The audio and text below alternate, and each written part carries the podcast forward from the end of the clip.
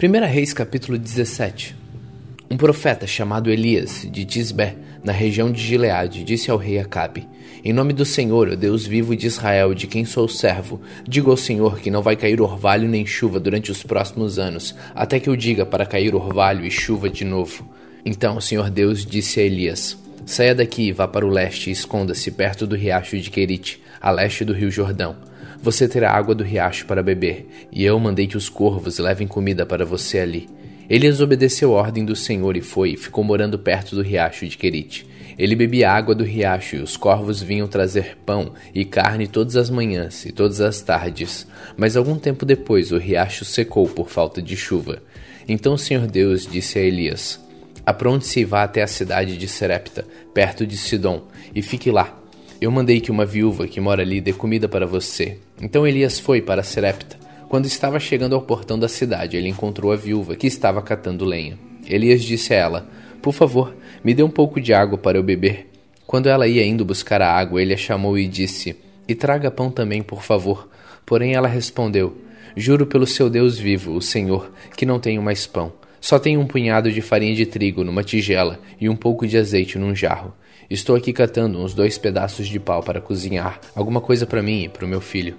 Vamos comer e depois morreremos de fome. Não se preocupe, disse Elias. Vá preparar a sua comida, mas primeiro faça um pãozinho com a farinha que você tem e traga-o para mim. Então prepare o resto para você e para o seu filho. Pois o Senhor, o Deus de Israel, diz isto: Não acabará a farinha da sua tigela, nem faltará azeite no seu jarro, até o dia em que eu, o Senhor, fizer cair chuva. Então a viúva foi e fez como Elias tinha dito, e todos eles tiveram comida para muitos dias. Como o Senhor havia prometido por meio de Elias, não faltou farinha na tigela, nem azeite no jarro. Algum tempo depois, o filho da viúva ficou doente. Ele foi ficando cada vez pior e acabou morrendo. Então ela disse a Elias: Homem de Deus, o que o Senhor tem contra mim?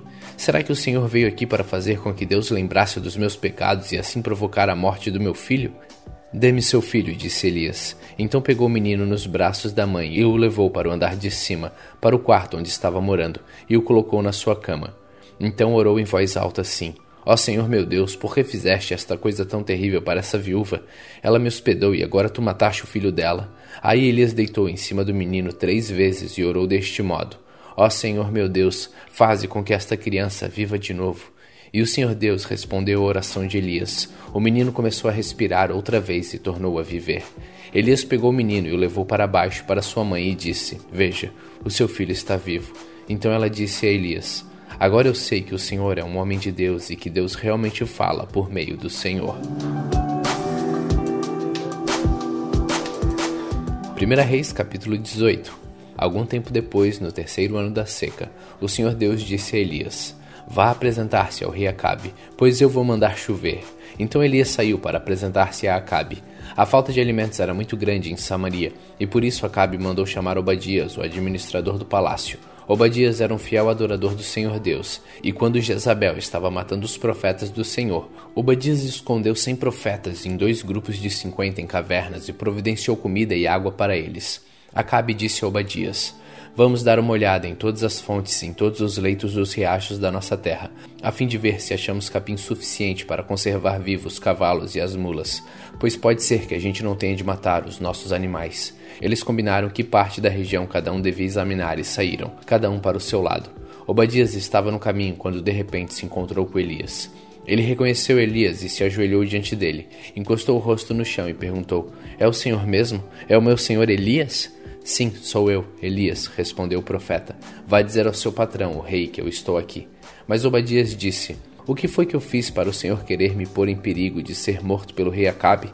Juro pelo Deus vivo, o Senhor, que o rei mandou procurá-lo em todos os países da terra, sempre que um rei mandava dizer que o Senhor não estava no país dele.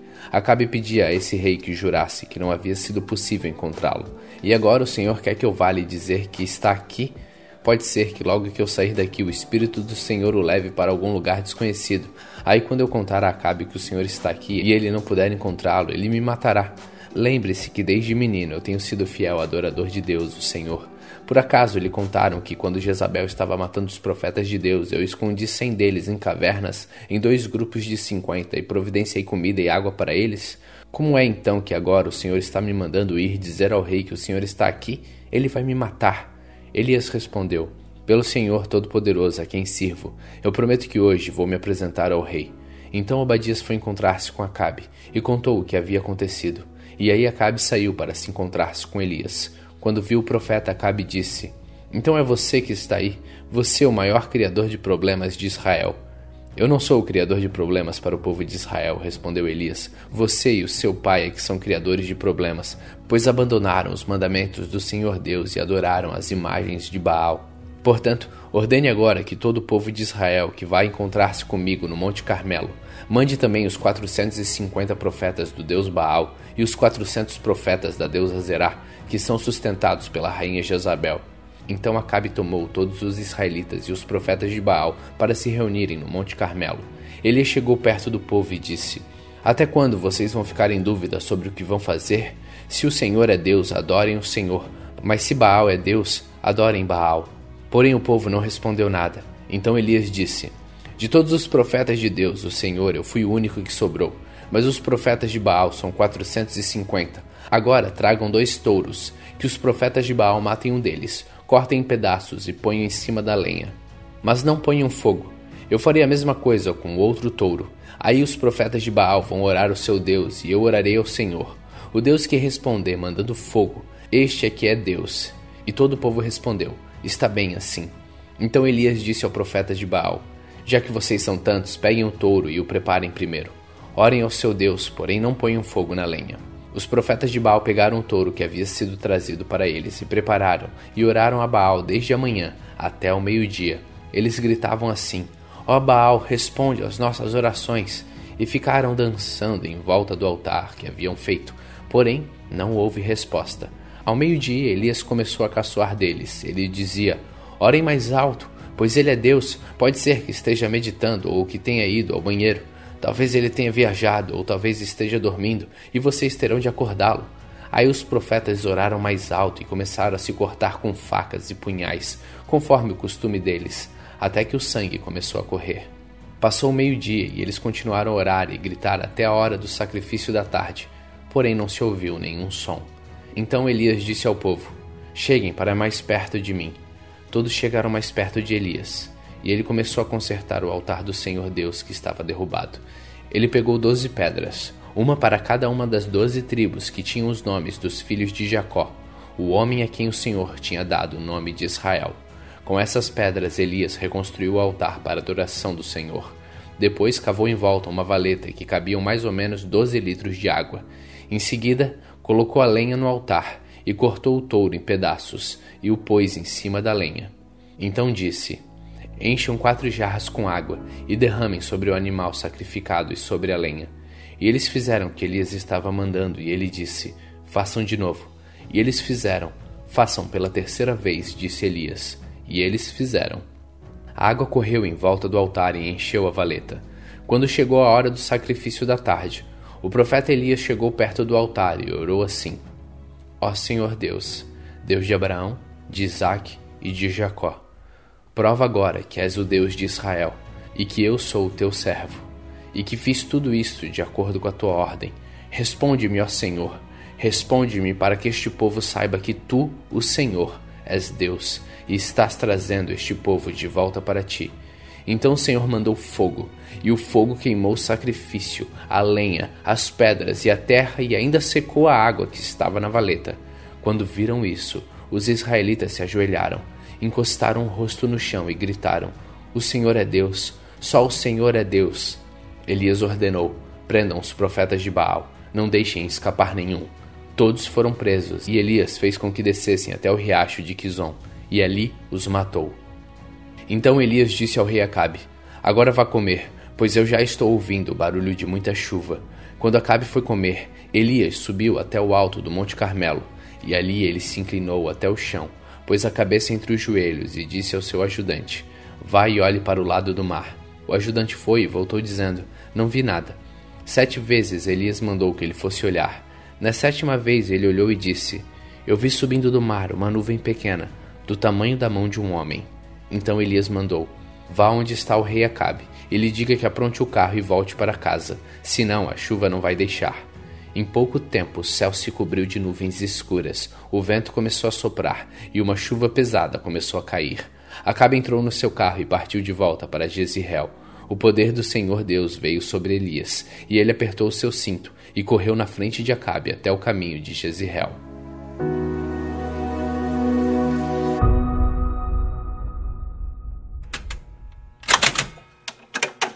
Provérbios capítulo 8 Escutem, a sabedoria está gritando, a compreensão está chamando em voz alta, a sabedoria está no alto dos morros, na beira da estrada e nas encruzilhadas dos caminhos, está na entrada da cidade, perto dos portões, gritando. Eu estou falando com todos vocês e faço um pedido a todos os moradores da terra. Você é jovem sem experiência? Aprenda a ser prudente. Você é tolo? Aprenda a ter juízo. Escutem, pois digo coisas importantes. Tudo o que eu digo é certo. O que eu digo é verdade, pois odeio a mentira. Tudo o que eu afirmo é verdadeiro. Nada do que eu falo é enganoso ou falso. Para a pessoa que tem compreensão, tudo é claro. Tudo é fácil de entender para quem é bem informado. Aceite os meus ensinamentos em vez de prata e o meu conhecimento em lugar de ouro puro. Eu sou a sabedoria, sou mais preciosa do que as joias. Tudo que você deseja não pode se comparar comigo. Eu sou a sabedoria. Tenho compreensão, conhecimento e juízo. Temer o Senhor Deus é odiar o mal. Eu odeio o orgulho e a falta de modéstia, os maus caminhos e as palavras falsas. Faço plano e os ponho em prática. Tenho inteligência e sou forte. Eu ajudo os reis a governarem e os governantes a fazerem boas leis. Os governadores governam com a minha ajuda e também todas as autoridades e as pessoas importantes da terra. Eu amo aquele que me ama e quem me procura acha. Tenho riquezas e honra, prosperidade e justiça. O que eu ofereço vale mais do que o ouro fino e é melhor do que a prata mais pura. Eu ando no caminho da honestidade e sigo os passos da justiça, dando riqueza aos que me amam e enchendo as suas casas de tesouros. O Senhor Deus me criou antes de tudo, antes das suas obras mais antigas. Eu fui formada há muito tempo, no começo, antes do princípio do mundo. Nasci antes dos oceanos, quando ainda não havia fontes de água. Nasci antes das montanhas, antes de os morros serem colocados nos seus lugares, antes de Deus ter feito a terra e os seus campos, ou mesmo o primeiro punhado de terra. Eu estava lá quando ele colocou o céu no seu lugar e estendeu o horizonte sobre o oceano. Estava lá quando ele pôs as nuvens no céu e abriu as fontes do mar, e quando ordenou as águas que não subissem além do que ele havia permitido. Eu estava lá quando ele colocou os alicerces da terra. Estava ao seu lado como arquiteta e era sua fonte diária de alegria, sempre feliz na sua presença, feliz com o mundo e contente com a raça humana. Agora, moços, escutem. Façam o que eu digo e serão felizes. Aprendam o que é ensinado a vocês. Sejam sábios, não abandonem esses ensinamentos. Aquele que me ouve será feliz aquele que fica todos os dias na minha porta, esperando na entrada da minha casa. Pois quem me encontra, encontra a vida, e o Senhor Deus ficará contente com ele. Mas quem não me encontra, prejudica-se a si mesmo, e todos que me odeiam amam a morte.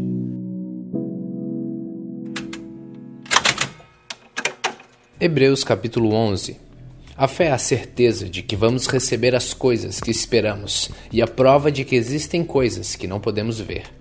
Foi pela fé que as pessoas do passado conseguiram a aprovação de Deus. É pela fé que entendemos que o universo foi criado pela palavra de Deus e que aquilo que pode ser visto foi feito daquilo que não se vê. Foi pela fé que Abel ofereceu a Deus um sacrifício melhor do que o de Caim.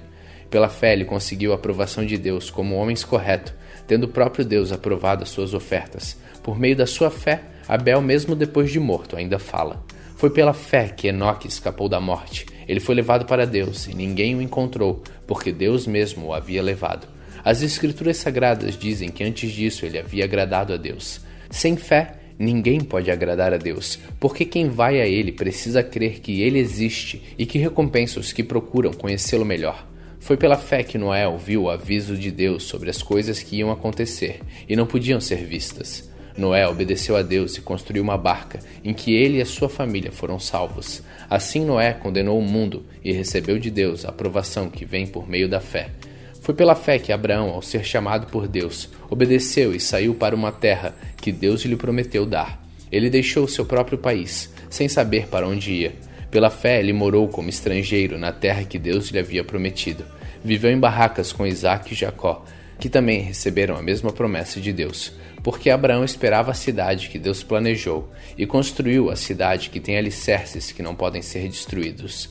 Foi pela fé que Abraão se tornou pai, embora fosse velho demais e a própria Sara não pudesse ter filhos. Ele creu que Deus ia cumprir a sua promessa. Assim, de um só homem, que estava praticamente morto, nasceram tantos descendentes como as estrelas do céu, tão numerosos como os grãos de areia da praia do mar.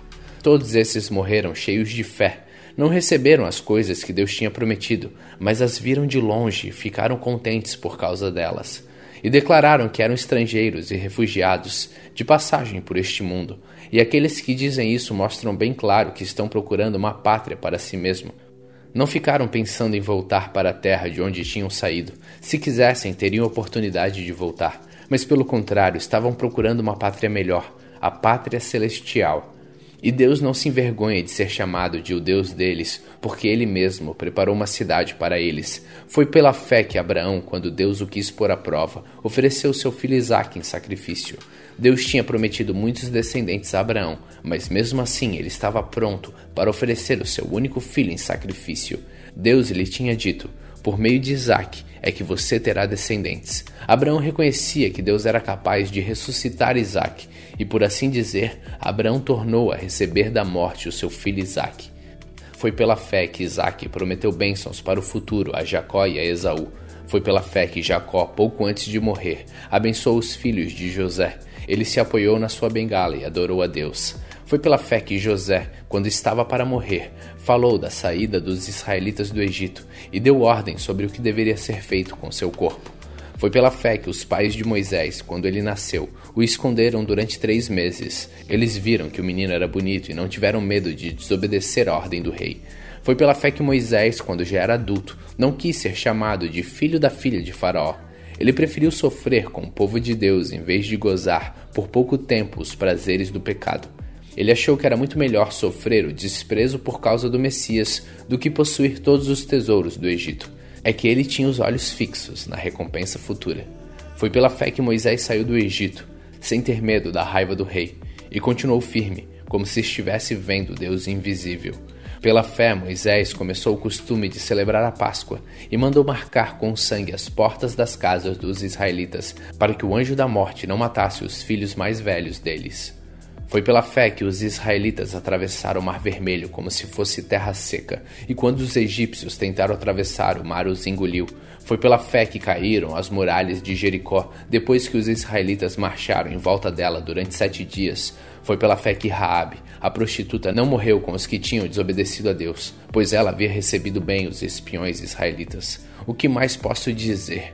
O tempo é pouco para falar de Gideão, de Baraque, de Sansão, de Jefité, de Davi, de Samuel e dos profetas. Pela fé eles lutaram contra nações inteiras e venceram. Fizeram o que era correto e receberam o que Deus lhe havia prometido. Fecharam a boca de leões, apagaram incêndios terríveis e escaparam de serem mortos a espadas. Eram fracos, mas se tornaram fortes. Foram poderosos na guerra e venceram exércitos estrangeiros. Pela fé, mulheres receberam de volta os seus mortos que ressuscitaram. Outros foram torturados até a morte. Eles recusaram ser postos em liberdade a fim de ressuscitar para uma vida melhor. Alguns foram insultados e surrados, e outros acorrentados e jogados na cadeia. Outros foram mortos a pedradas, outros cerrados pelo meio, e outros mortos à espada. Andaram de um lado para o outro, vestidos de peles de ovelhas e de cabras. Eram pobres, perseguidos e maltratados. Andaram como refugiados pelos desertos e montes, vivendo em cavernas e em buracos na terra. O mundo não era digno deles. Porque creram Todas essas pessoas foram aprovadas por Deus, mas não receberam o que ele havia prometido, pois Deus tinha preparado um plano ainda melhor para nós, a fim de que somente conosco elas fossem aperfeiçoadas.